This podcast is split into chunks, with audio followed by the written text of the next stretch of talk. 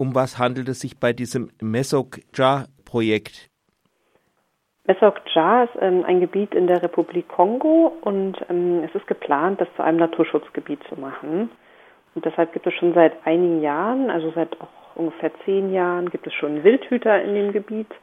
Ähm, und das läuft quasi so in die Richtung, dass es ein ja, Schutzgebiet wird. Das Problem ist aber eigentlich vor allem, dass dort auch Indigene leben, und zwar die Baka, die zu dem Projekt überhaupt nicht befragt wurden. Und das widerspricht äh, internationalem Recht und auch dem Recht der Republik Kongo. Und nun gibt es einige Geldgeber wie den WWF zum Beispiel oder die Europäische Kommission, ähm, von denen zuweilen fordert, dass sie endlich äh, mit den Backer sprechen und sich die Mühe machen, ihre Ansichten äh, zu dem geplanten Schutzgebiet einzuholen. Also da gab es gar keine Kontaktaufnahme oder keine richtige oder wie muss ich das hören? Also es gibt ähm, quasi, es gibt dieses Konzept einer freien, vorherigen und informierten Zustimmung. Ähm, das heißt, dass Indigene, die auf dem Gebiet leben, auf denen solche Projekte stattfinden mhm. sollen, ähm, ohne Zwang, bevor das Projekt anfängt, äh, ihre Zustimmung geben müssen. Und das ist nicht passiert. Es gab wohl ähm, vor allem jetzt in letzter Zeit nach der Kritik zunehmend Kontakt, aber es gab halt keinen Zustimmungsprozess, so wie er äh, vorgesehen ist. Und das ist ein Problem, weil diese Wildhüter in der Region ähm, teilweise die Backer misshandeln und sie aus dem Wald ausschließen. Ähm, sie schlagen zum Beispiel oder Sachen zerstören, wenn sie die finden.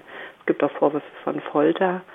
Und unter solchen Umständen kann unserer Meinung nach kein Zustimmungsprozess mehr stattfinden. Mhm. Also das, was da bisher versucht wurde, kann man eigentlich nicht wirklich ernst nehmen, wenn man weiß, dass die Backer gleichzeitig wahnsinnige Angst haben, äh, misshandelt zu werden oder wenn sie in den Wald gehen, äh, dort ertappt zu werden. Jetzt abgesehen von den Misshandlungen, was bedeutet der Wald für die Backer? Mhm. Wie wichtig ist er? Was machen Sie damit? Also die Backer sind ein indigenes Volk, das im Wald gelebt hat und vom Wald lebt. Also sie sind Jäger und Sammler, das heißt, sie haben äh, Lager, teilweise auch ja, feste Lager, aber sie gehen immer wieder in den Wald für längere Jagdausflüge. Das heißt, ähm, sie beziehen quasi ihre Ernährung daher. Sie sammeln auch ähm, die Früchte des Waldes, wilde Mangos zum Beispiel, die eine wichtige Rolle in ihrer mhm. Ernährung spielen. Und äh, das bricht jetzt für sie weg. Also sie haben keinen Zugang mehr dazu. Hinzu kommt, dass das für sie nicht nur ja wie ein Supermarkt ist, sondern dass das auch äh, eine Identitätskomponente hat. Also dass es mhm. quasi Teil ihrer Identität ist, ein Backer zu sein, auch im Wald jagen und sammeln zu dürfen. Und dann kommen noch andere Sachen hinzu, zum Beispiel, dass sie Heilkräuter im Wald sammeln, dass es dort heilige Stätten gibt, die Gräber ihrer Ahnen. Also alle Dinge, die eigentlich ihr Leben ausmachen, hängen am Wald. Und wenn sie den nicht mehr betreten dürfen oder wirklich nur unter ja, im Risiko äh, geschlagen zu werden, ist das für sie verheerend. Wie wurde denn gerade dieses Naturschutzgebiet ausgesucht? Also die Region gilt als eine, also äh, der Regenwald erstmal ist ja der zweitgrößte Regenwald der Welt im Kongo-Becken und es gibt dort verschiedene Gebiete, die ja so Prioritätsgebiete quasi sind. Und äh, diese Region Mesokja ist äh, zum Beispiel für ihre Elefanten, äh, ja, für die Elefanten sehr ähm, interessant für Naturschützer. Und deshalb wurde gesagt, gut, das ist ein Gebiet, wo die Natur noch, ja, es wird immer gesagt, so intakt und unberührt mhm. ist. Ähm, das soll geschützt werden. Da muss man sich aber eigentlich überlegen, warum ist die denn äh, die Natur so gut erhalten? Und da sieht man ja eigentlich, dass die Backer einen sehr guten Umgang mit den Ressourcen haben und dass sie Teil solcher Projekte sein müssten. Aber dieser Wald ist halt ja deshalb so interessant geworden, weil er so gut erhalten ist. Ja, wenn das mit den Backer so ging, warum unternehmen dann die Wildschützer etwas gegen die Backer? Also es gibt natürlich unterschiedliche Gründe dafür. Ähm, häufig äh, haben die Wildhüter auch Vorurteile gegen die Backer. Also indigene Völker sind oft in ihren Ländern, ja, haben sie einen sehr schlechten Stand. Äh, sie werden auch diskriminiert. Und hinzu kommt, äh, wenn selbst die Geldgeber, also wie zum Beispiel die Europäische Kommission oder WWF, nicht klar machen, ähm, dass die Backer ein Recht haben, in diesen Wald zu gehen, dann wird das natürlich auch nicht umgesetzt. Ähm, also wenn man nicht das Gefühl hat, dass quasi der Arbeitgeber ähm, einen dafür das nicht gut findet, wenn man die Leute misshandelt, dann äh, setzt man sich da auch keine Grenzen. Und hinzu kommt, dass es manchmal auch ja, Anreize tatsächlich gibt für die Wildhüter Zum Beispiel gibt es äh, in manchen Gebieten Prämien, ähm, wenn Wildhüter Personen festnehmen, die angeblich gewildert haben. Und da sind natürlich die Backer oder auch andere Indigene immer ein schnelles und einfaches Ziel. Es wird mhm. gesagt, ja, wir haben die hier beim Bildern erwischt.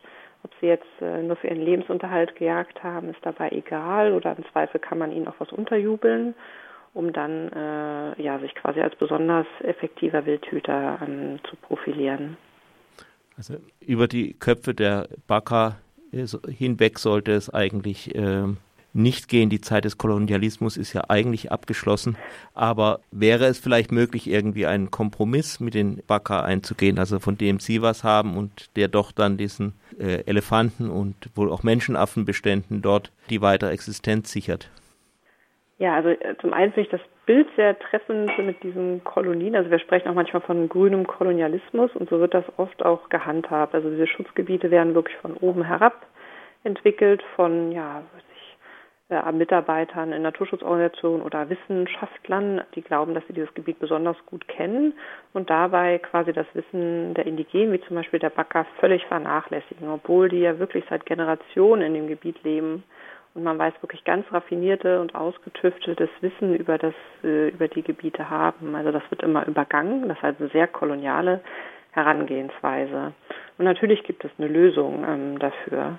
Die Backer haben ja auch ein sehr, sehr starkes Interesse, ihren Wald zu erhalten. Mhm. Sie sagen das ja auch immer in diesen Konflikten. Sie wollen ja weiterhin den Wald nutzen und in den Wald gehen, weil der Wald für sie so wichtig ist. Also sind sie natürlich eigentlich die besten Verbündeten, wenn es darum geht, das Gebiet zu schützen. Ähm, das Problem ist, dass man sie halt mit solchen Projekten äh, ja, vor den Kopf stößt und wirklich zu Feinden von solchen Schutzgebieten macht. Die Lösung wäre wirklich, also so einfach es auch klingt, tatsächlich mit den Baka zu sprechen.